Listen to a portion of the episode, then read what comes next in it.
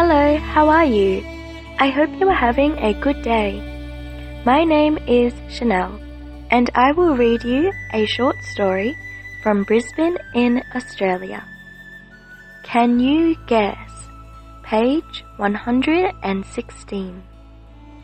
Mr. and Mrs. Jones went to dinner with Mr. and Mrs. Brown. They were all thirsty.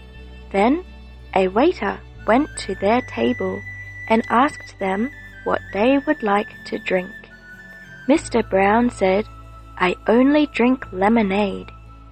One woman asked the other woman, Do you want sugar in your coffee? Mrs. Jones said, My husband and I don't like beer. Then the waiter brought one beer, one cup of coffee, one cup of tea, and a lemonade. Thank you so much, Chanel, for reading the story to us. Hello, how are you? Nice to see you again. This is Shane.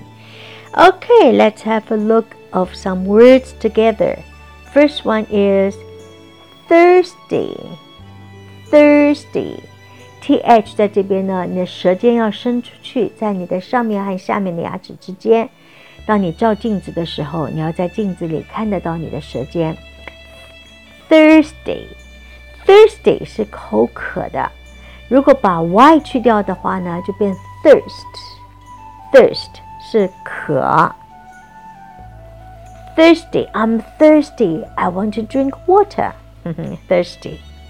下面一个呢是 waiter，waiter，w a i t e r，waiter，wait 这个字呢，我们都知道还有等待的意思， 但它也有服务。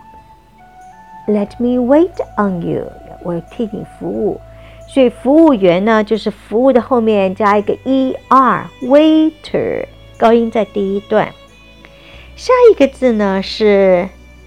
lemonade, lemonade, lemon 我们都知道是柠檬，lemonade 是一种汽水，它像 Seven Up，啊、um,，lemonade 小孩子很喜欢喝 lemonade，因为很甜，sweet。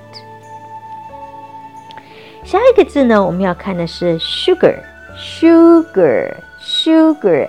s 在这边是，sugar，sugar 是糖。当然，有的时候你也可以喊你的女朋友甜心 ，sweetheart，或者是 sugar。我记得很久以前有一首曲子，sugar sugar 就是这个字，sugar。Do you have sugar in your coffee? Do you have sugar in your tea? I don't. Some people do. 所以这个就是糖的意思。